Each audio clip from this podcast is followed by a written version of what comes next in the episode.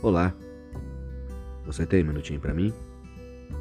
Hoje inicia-se mais uma semana para nós, uma semana de muitas atividades. E a semelhança de todas as outras, será uma semana de muito trabalho, muitos desafios. Não será uma semana fácil. Mas como encarar uma semana com tantas dificuldades que estão por vir? Crendo na palavra do Senhor, que promete ao nosso coração que mil cairão ao nosso lado, dez mil à nossa direita, mas nós não seremos atingidos.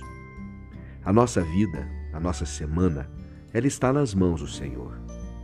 Creia, você tem sim muitas adversidades a enfrentar ao longo dessa semana. Entretanto, todas elas estão nas mãos do Senhor.